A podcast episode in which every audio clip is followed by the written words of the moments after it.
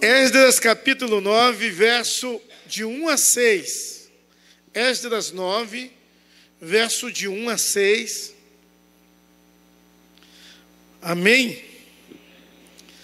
Diz assim a palavra de Deus: Acabada essas coisas, alguns dos chefes vieram falar comigo, dizendo: O povo de Israel, os sacerdotes, os levitas, não se separaram dos, dos povos de outras terras e das suas abominações, e dos cananeus, dos heteus, dos fariseus, dos jebuseus, dos amomitas, dos moabitas, dos egípcios e dos amorreus. Tanto eles como os seus filhos casaram com mulheres desses povos, e assim a linhagem santa se misturou com o povo dessas terras, e os chefes e os magistrados foram os primeiros a cometer esse pecado. Quando ouvi isso, rasguei as minhas roupas e o meu manto, arranquei os cabelos da cabeça e da barba e me sentei perplexo. Que palavra difícil para minha língua. Então se reuniram em volta de mim todos os que temiam diante da, das palavras do Deus de Israel, por causa das transgressões que tinham voltado do cativeiro. Porém eu permaneci sentado, perplexo, até a hora do sacrifício da tarde. Na hora do sacrifício da tarde, levantei-me da minha humilhação, com as roupas e o manto já rasgados, me impus de joelhos, estendi as mãos para o Senhor, meu Deus, e disse: Meu Deus, estou confuso e envergonhado para levantar a ti a face, meu Deus, porque as nossas iniquidades se multiplicaram sobre as nossas cabeças e a nossa culpa chegou até os céus.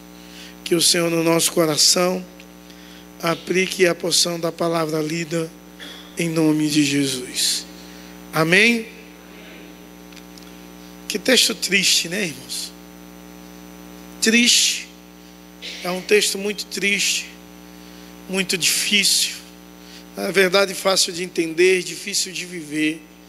Mas vamos orar a Deus que fale aos nossos corações, em nome de Jesus e para a glória do Senhor. Deus, em nome de Jesus, como teu povo, ó oh Deus, estamos aqui, precisamos, ó oh Deus, ouvir a tua voz, em nome de Jesus, fala aos nossos corações, importa tão somente, ó oh Deus, que o homem diminua e tu cresça. Deus, em nome de Jesus, estou diante do Senhor com temor e tremor. Faz a tua vontade, em nome de Jesus e para a glória do Senhor. Amém e amém. Meus amados irmãos, falar das bênçãos e das vitórias das quais nós temos e recebemos é algo bom, é algo até muito gratificante. Mas falar de pecado, por exemplo, do povo, como é a pregação de Esdras, é algo triste porque alguém diz, quando você aponta o pecado de o dedo para um, três dedos estão para você. Porque todos nós somos pecadores. Todos nós erramos e falhamos. E parece que alguns, algumas vezes há tanto fervor, tanta alegria do Espírito Santo em, nossa, em nosso coração. Parece que às vezes há uma vibração tão grande em estarmos na presença de Deus e sentirmos a Sua presença, pois em outros momentos parece que vacilamos e a tristeza invade o nosso coração e, e, e magoamos a Deus, a santidade de Deus, ferimos uh, a santidade de Deus, e bem assim é nesse texto.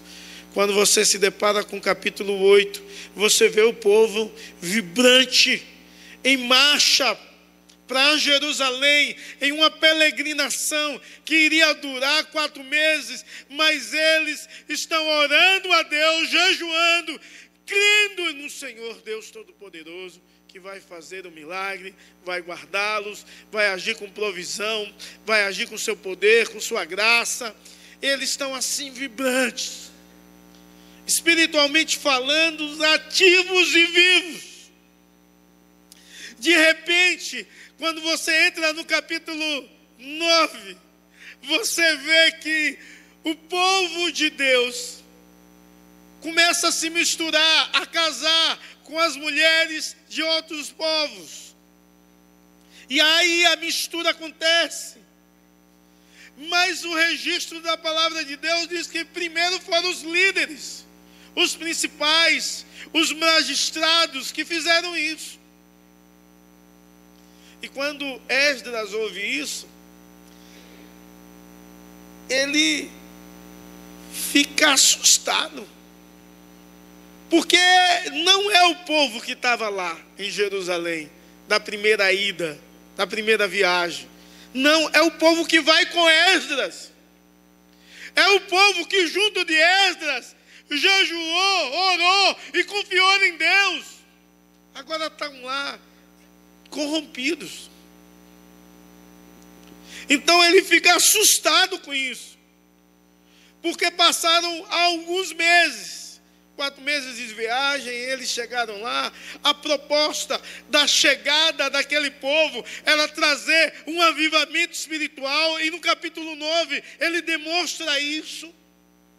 A proposta era ensinar a palavra de Deus, o povo se arrepender dos seus pecados e se voltar para Deus em adoração. Essa era a proposta.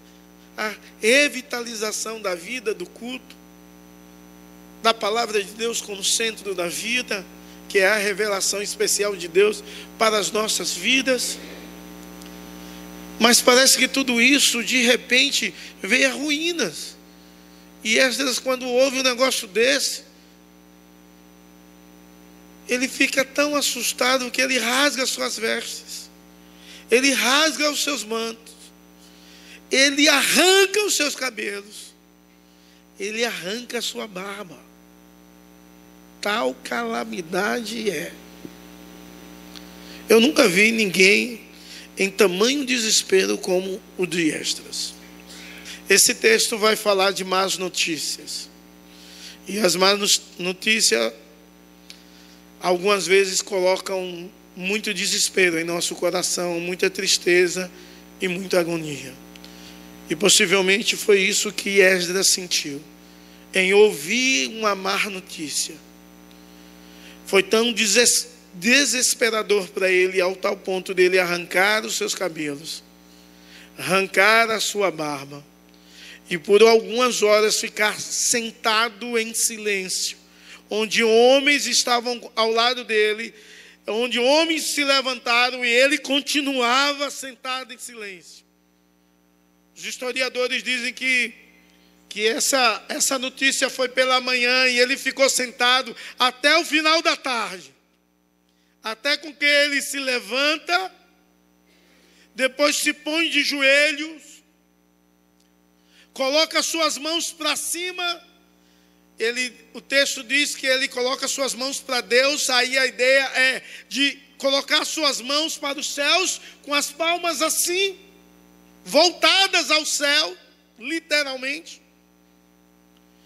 E ele de vergonha baixa a sua cabeça, porque não consegue olhar para Deus. Tamanho é o desespero tamanha é a gravidade que o pecado faz na vida de um povo. O tema da nossa mensagem é: o que é o pecado? Reações em relação, reações em relação ao pecado. O que é o pecado? Alguém pode dizer assim: o pecado é algo bom. Está errado? Está errado? Não. Mas é algo que tem consequências que nos leva à morte. Uma outra definição de pecado, e essa mais clássica e menos assustadora, é pecado é tudo aquilo de, que transgride a lei de Deus. Pecado é tudo aquilo que vai de encontro à verdade de Deus e os princípios de Deus. Mas hoje, nós temos dificuldade de repreender pecados, nós temos dificuldades de nomear pecados, e muitas vezes, quando nós oramos, mesmo orações de confissões, temos dificuldade de expor o pecado, o desejo pecaminoso do nosso coração, ou os atos pecaminosos cometidos. Aqui o pecado é um pecado que nos nossos dias, por exemplo, não se considera mais pecado.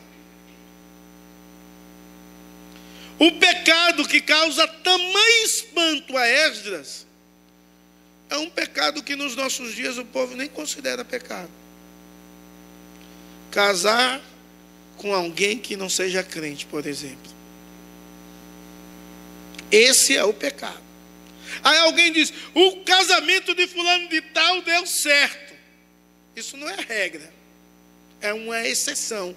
Pela misericórdia de Deus e bondade de Deus, que fez com um casamento misto, a pessoa fosse alcançada depois por Deus e, fosse, e foi um casamento abençoado. Mas isso não é regra. Alguém nos nossos dias já ouviu falar de alguma igreja que disciplina alguém que casa com alguém do mundo? Não, e nem eu. E também vou confessar o meu pecado. E nunca provoquei uma disciplina dessa no conselho. Nunca. Nunca provoquei. Sabe por quê? Porque pecado parece que no decorrer dos anos vai transformando a mentalidade das pessoas em relação ao que é pecado e o que não é. E a banalização da palavra de Deus e das escrituras sagradas faz com que a igreja do Senhor não atribua alguns pecados. Parece até que pecado na igreja é pecado de linha sexual. E não é só isso o pecado. Não é só isso que é pecado.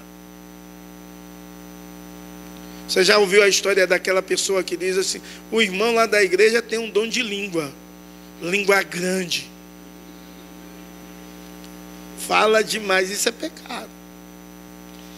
Então, irmãos, aparentemente, esse espanto de Esdras era porque o povo ia se contaminar, ia deixar as práticas santas, corretas, no convívio de Deus.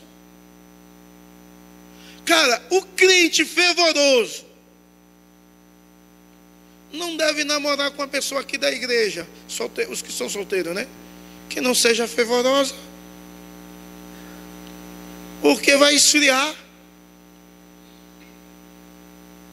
vai esfriar. O crente que ama a palavra de Deus, os princípios de Deus, não deve namorar com alguém que não ama. Ah, não gosta de ler a Bíblia, não. Tem crente que diz isso. E tem uns que nem diz, mas não gosta de ler, porque se gostasse, lia todos os dias. Não fala que não gosta, mas no fundo não gosta. Porque quem gosta está perto vai buscar, vai querer Um pastor me aconselhou uma vez quando eu era solteiro, né? E no período que eu era solteiro, o homem já era uma raridade. É verdade. Imagine hoje, é mais raridade ainda. Mas é, irmãos. Então, imagine, adolescente, tal, tal. Aí o pastor diz: Rapaz, tem umas menininhas aí a fim de você. E eu disse: Olha que bom, né? Não é ruim, não, um negócio desse. Aí eu disse: Pastor, como é que se escolhe alguém? E ele diz: Olha, você escolhe a mais crente e aí tá bom demais. O conselho dele foi bom ou ruim? Hein, irmãos? Bom, bom. Conselho de Deus. Sabe por que a mais crente tem mais dificuldade de pecar? Porque está mais consagrado. O crente mundano namora com um crente, mesmo assim, dá uma facilidade de pecar brabo. Quanto é mais crente os dois vigianos, demora mais, né? E pode não acontecer, graças a Deus.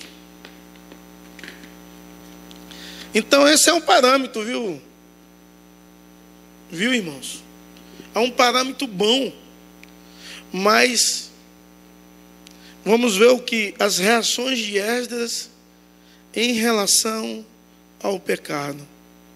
Em primeiro lugar, uma vez que o pecado é exposto, e o pecado exposto é o casamento misto, no verso 1 e 2, porque o povo de Deus começou a casar com mulheres daqueles povos. O casamento misto é uma praga que leva à corrupção, à idolatria, leva a pessoa a abandonar alguns princípios bíblicos corretos e verdadeiros. E Esdras sabia que isso ia acontecer. Por que ele sabia isso? Porque já tinha acontecido muitas e muitas vezes. E não só porque ele sabia, por questões de experiência humana de história ou de experiência intelectual. Não, ele sabia que ia dar errado, porque a palavra de Deus censurava isso. E Esdras entendia, era alguém versado na palavra de Deus, e ele sabia que Êxodo 34, verso 16, verso 11 ao 16, ia falar sobre isso.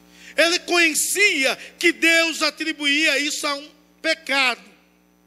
Ele entendia isso porque ele também tinha lido Deuteronômio, capítulo 7, verso 1 ao 4, que também ensinava a mesma coisa. Então, a, a ideia, a ideia ali é que isso era pecaminoso aos olhos de Deus, porque a palavra de Deus diz. Não é a história humana tão somente, nem a experiência humana, mas a palavra de Deus diz que é errado. E porque a palavra de Deus diz que é errado, é pecaminoso, é pecado, a igreja, tão somente o povo de Deus deveria obedecer. Mas algumas vezes nós não obedecemos os princípios de Deus, da verdade de Deus. Nós temos incentivado você a ler a Bíblia inteira esse ano. Você tem lido? porque lá você vai conhecer os princípios de Deus revelado para a sua vida, para uma boa conduta, o que você deve fazer, como você deve se relacionar, como você deve adorar, como você deve prestar culto. Em todas as áreas da sua vida está registrado na palavra de Deus como você deve viver e se comportar. E infelizmente, algumas pessoas nos nossos dias, se lê um texto desse, pessoas que não são crentes, e infelizmente, alguns, alguns crentes também pensam desse jeito. Diz ali, ah, pai, a Bíblia é ultrapassada. A Bíblia é xenofóbica, porque está dando expressão de xenofobia. Casar com outro povo, que é que tem nisso? Então, não é uma questão de etnia que a Bíblia está falando não é uma questão de raça que a Bíblia está se manifestando. A Bíblia está falando sobre uma questão de espiritualidade, que a perda da espiritualidade ou a mistura entre uma pessoa que ama Deus e outra que não ama vai levá-lo à idolatria.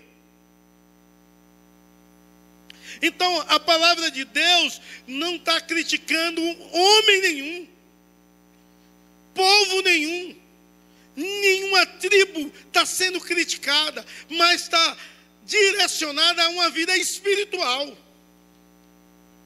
centrada em uma espiritualidade regida pelos princípios da palavra de Deus, porque a palavra de Deus sempre orientou a abençoar o estrangeiro, a cuidar do estrangeiro, a deixar alimento para o estrangeiro, a receber com amor, com carinho, sempre em toda a sua extensão quando ela censura o casamento bíblico, misto, bíblico ela não censura, não, ela agradece. Deus agradece. Não é uma questão de etnia, não é uma questão de xenofobia, é uma questão da mistura lá leva ao pecado. A mistura leva à idolatria. Mas o pior de tudo isso é que os líderes que estavam cometendo esse pecado eram os líderes que estavam se contaminando, eram os líderes que tinham esquecido os princípios de Deus, a verdade de Deus, a palavra de Deus, o que Deus tinha falado para eles. Sabe, irmãos, se associar a alguém assim é uma associação pagã. E essa associação pagã leva a, a, um pensamento idólatra, contraditório aos princípios e à verdade de Deus. Será se, como povo de Deus e como igreja do Senhor Jesus Cristo, nós entendemos de fato o que o Evangelho ensina? E o que deveria causar espanto para nós, que talvez hoje não causa mais. Nas relações com estrangeiros ou nas nossas relações espirituais, em que nós achamos que é pecado ou não.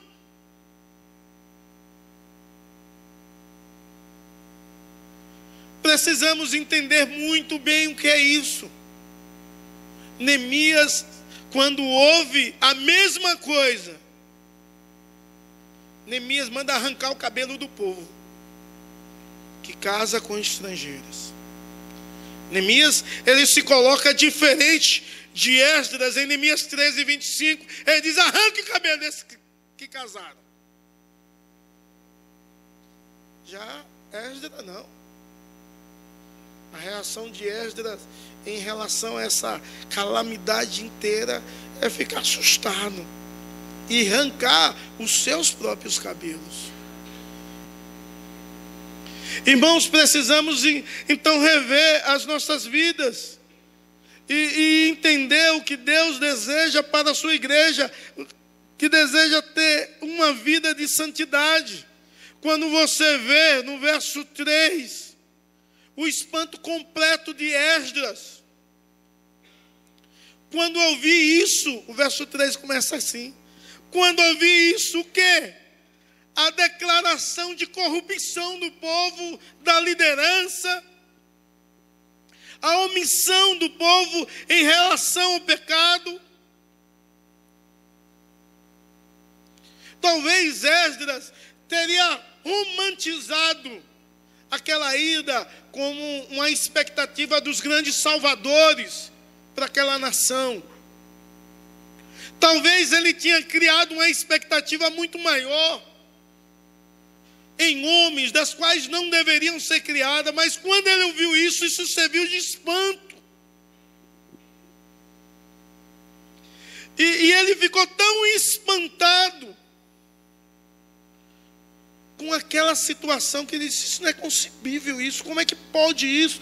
Nós saímos de um lugar com um propósito de edificação, de louvor, de adoração.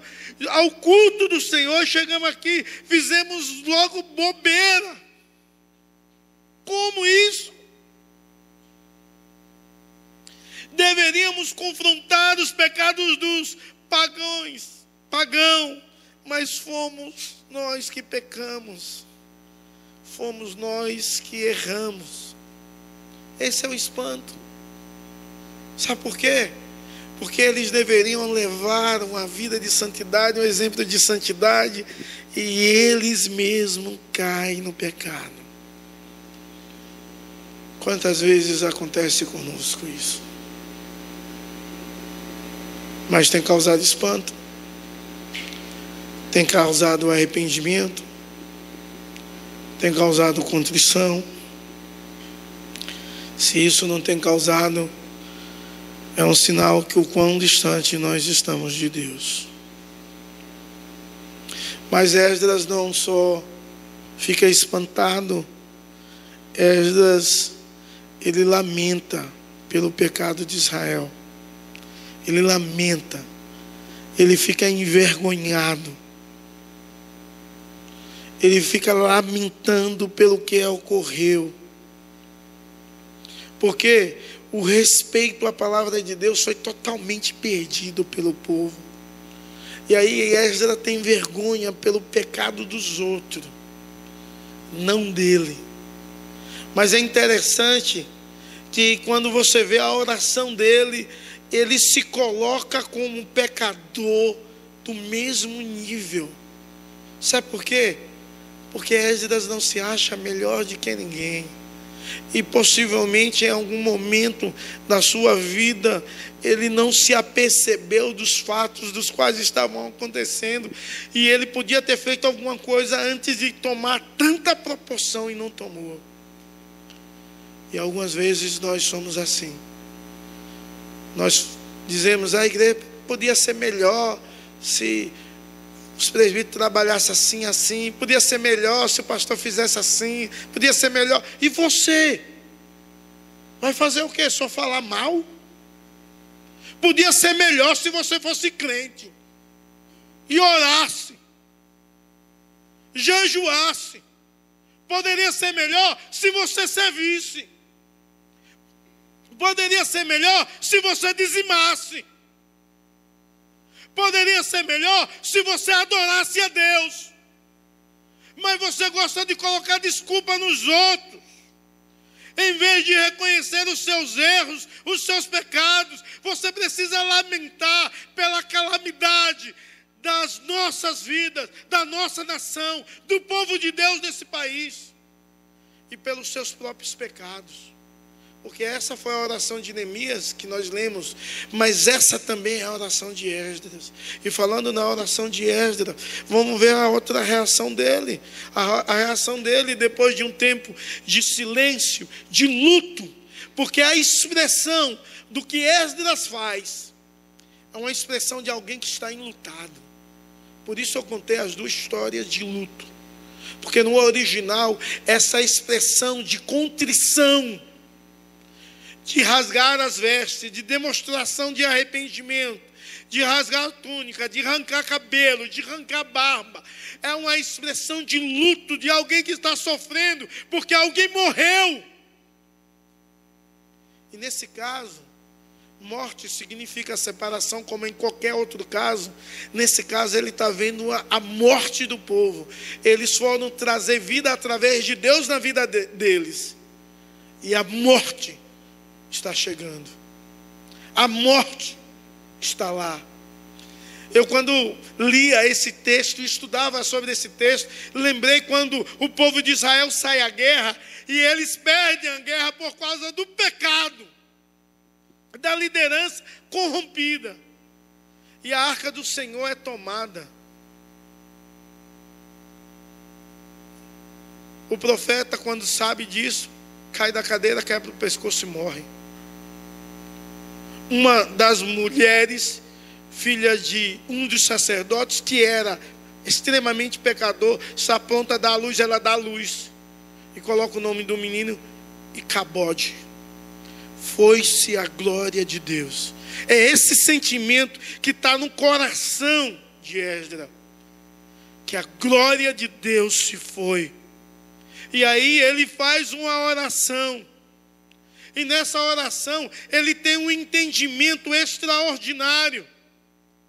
Ele tem entendimento que a oração tem de ter o tempo do lamento. E o tempo do lamento foi quando ele se rasgou, arrancou os cabelos, ficou em silêncio. Mas só Deus sabe o que passava na mente e no coração de Esdras. Talvez um sentimento de frustração imensa. Talvez uma ideia de dizer: por que eu saí de lá para vir aqui? Para viver isso? Era um luto muito grande. Então ele entendeu que deveria viver o tempo do lamento, e ele viveu o tempo do lamento, mas ele entende também o tempo de orar. E quando Esdras começa a orar, irmãos, o negócio é fantástico. A sua oração é uma oração extraordinária. Porque ele começa a orar dizendo: Meu Deus, eu estou confuso. Ou em outras palavras mais comuns, eu não sei por que aconteceu isso. Mas eu não só estou confuso, eu estou envergonhado para levantar a ti minha face. Meu Deus, porque as nossas iniquidades se multiplicaram sobre as nossas cabeças e a nossa culpa chegou aos céus. E é interessante, como eu já tinha dito aos irmãos, que nesse início da sua oração, ele fala das nossas iniquidades e da e a nossa culpa. Ele está se envolvendo no aspecto pecaminoso do povo, está dizendo: eu também faço parte disso, eu também sou pecador, eu também sou alguém que as iniquidades, que as minhas iniquidades, meu Deus, tem subido até tu. Será se você tem orado assim? Será se você tem entendido que você é um miserável pecador? Será se você tem feito confissões sinceras a Deus dos seus pecados? Será se de fato você abre o seu coração e diz: Deus, eu tenho pecado contra ti e feito o que é mal aos teus olhos? E começa a nomear o que você tem feito. Mas na sua oração ele pede que Deus, e se você pode ver isso no verso 7 ao 9, ele pede que Deus lembre-se da sua bondade no passado para com Israel que estava vivendo em pecado, quanto Deus agiu de bondade, de misericórdia. E aí no verso 8 ele diz assim: Agora, por um breve momento, se manifestou a graça do Senhor nosso Deus, deixando que alguns escapassem, dando estabilidade no seu santo lugar. Assim iluminaste os nossos olhos, ó nosso Deus, e nos deste um pouco de vida em meio à nossa servidão. Ele está dizendo assim: Deus, é, o Senhor manifestasse, apesar de tudo, um pouco de graça quando ele fala da bondade, ele vai falar também do Deus que justifica, do Deus gracioso, que nos trata com seu favor, com sua graça, com seu amor incondicional. Porque se não fora isso, nós seríamos consumidos. E ele continua essa oração falando a Deus palavras extraordinárias e falando como Deus resgatou eles com um propósito de avivamento, fizeram eles voltar até aquele lugar.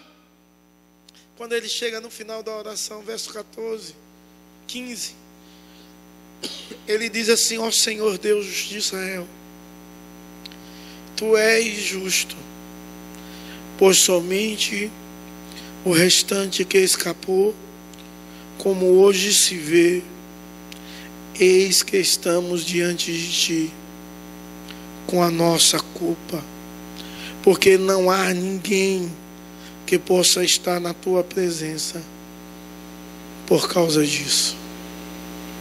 Ele está dizendo: Deus, tu és justo.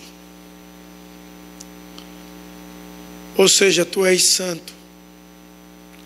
E nós somos pecadores. Não há ninguém que possa estar na sua presença. Ninguém em uma contextualização, ninguém nessa igreja, nem eu, podemos estar na presença de Deus. Tamanho santo e justo que Deus é. E como nós somos pecadores e injustos, não há possibilidade. No Salmo 24 nós lemos hoje quem vai habitar no monte santo do Senhor. E lá o salmista diz: o que é puro de mão, o que é limpo de mão e puro de coração. Ninguém. Mas graças a Deus, Deus tem manifestado a sua graça. Tem algumas pessoas aqui cultuando a Deus. Apesar de tudo, apesar da nossa ignorância em relação ao pecado, apesar das nossas concessões, apesar de tantas tristezas, de sabores, angústias, lutas, dificuldades, apesar de alguns, alguns pecados não levarmos mais em consideração,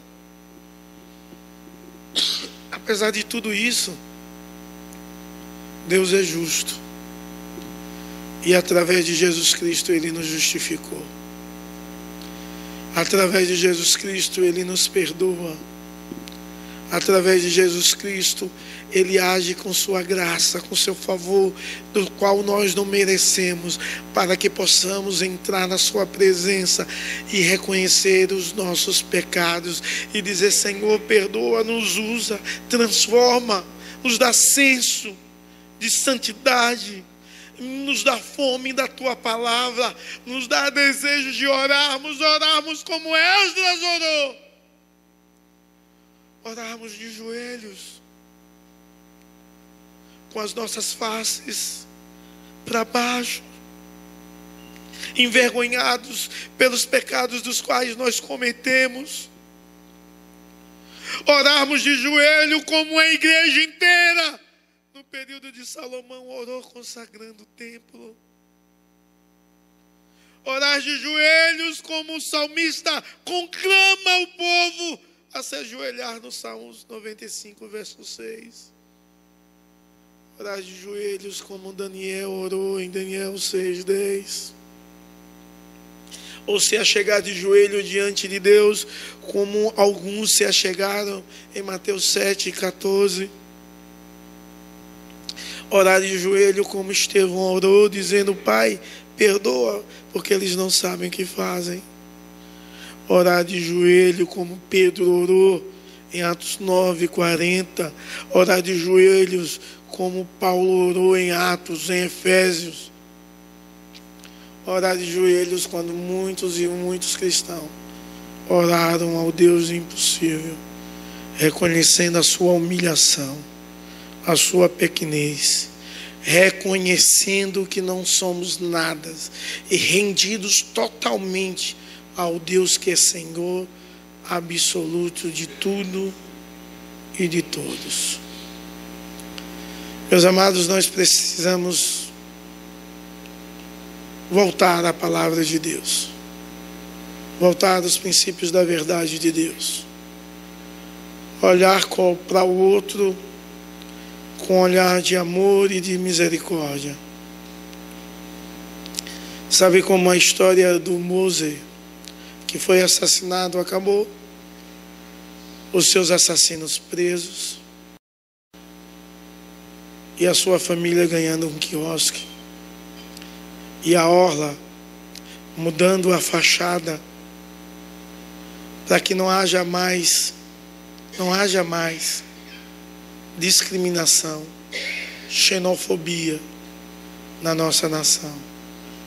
Precisou um sangue, a morte de um e um sangue de uma pessoa ser derramada para o povo entender isso, o que a igreja já devia ter entendido há muito tempo. E sabe quando nós entendemos essas coisas há muito tempo, quando nós olhamos alguém que cometeu um pecado, nós não nos afastamos, nós estendemos a mão, nós oramos, nós acompanhamos, nós andamos juntos. Mas sabe, parece que as pessoas não se esquecem dos pecados. Passe dois anos quando alguém causa um escândalo. Nós não arrancamos mais os nossos cabelos, nós não oramos mais pedindo misericórdia de Deus. Nós não fazemos mais nada disso. Nada disso. Quando alguém como esse homem que foi assassinado morre, não causa nem dor mais em nós de orarmos pela nossa nação, para que Deus tenha misericórdia, para que o Evangelho venha se tornar, o amor de Deus venha se tornar visível. Sabe por quê? Porque nós esquecemos que Jesus Cristo morreu e derramou o seu sangue, para que eu e você pudéssemos ter uma vida abundante, sermos embaixadores dele, entendermos e protestarmos realidades da nossa nação que precisa ser transformada, mas que nada mais nos causa espanto, nem em relação ao pecado, nem em relação à vida e nem em relação à morte de ninguém. Sabe por quê? Porque nós não nos preocupamos com nada, a não ser com nós mesmos, com os nossos desejos egoístas e com as nossas vontades pecaminosas que passam os princípios da palavra de Deus em nossas vidas. Porque nós nos dominamos. E a morte de Cristo na cruz e o seu sangue que nos purifica não tem sentido para a sua vida e talvez para a minha, muitas vezes, porque não há mais compaixão, não há mais amor não há mais choro pelo pecado. Em uma interpretação de bem-aventurados os que choram. Eu vi um autor dizendo assim: os que choram são os que choram pelos seus pecados e pelos pecados da humanidade. O mundo que nós vivemos hoje, nós devemos chorar pelos nossos pecados e pelos pecados da humanidade. E eu leio um outro autor que dizia assim, na interpretação desse texto: alguns pietistas que espiritualizam esse texto. E Jesus Cristo não está falando que bem-aventurados que choram pelos pecados, os seus e da humanidade. Sabe, falta amor. Falta amor. Falta amor nos corações dos nossos pastores, dos quais eu sou um. Falta amor no coração da igreja. Falta espiritualidades nas nossas vidas para chorarmos diante de Deus e confessarmos a Ele os nossos pecados. Você podia ficar de joelho e conversar com Deus. Se você tem problema de joelho, no joelho, você Pode ficar sentado.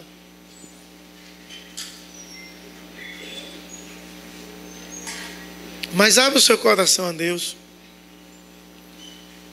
Chore. Se quebrante.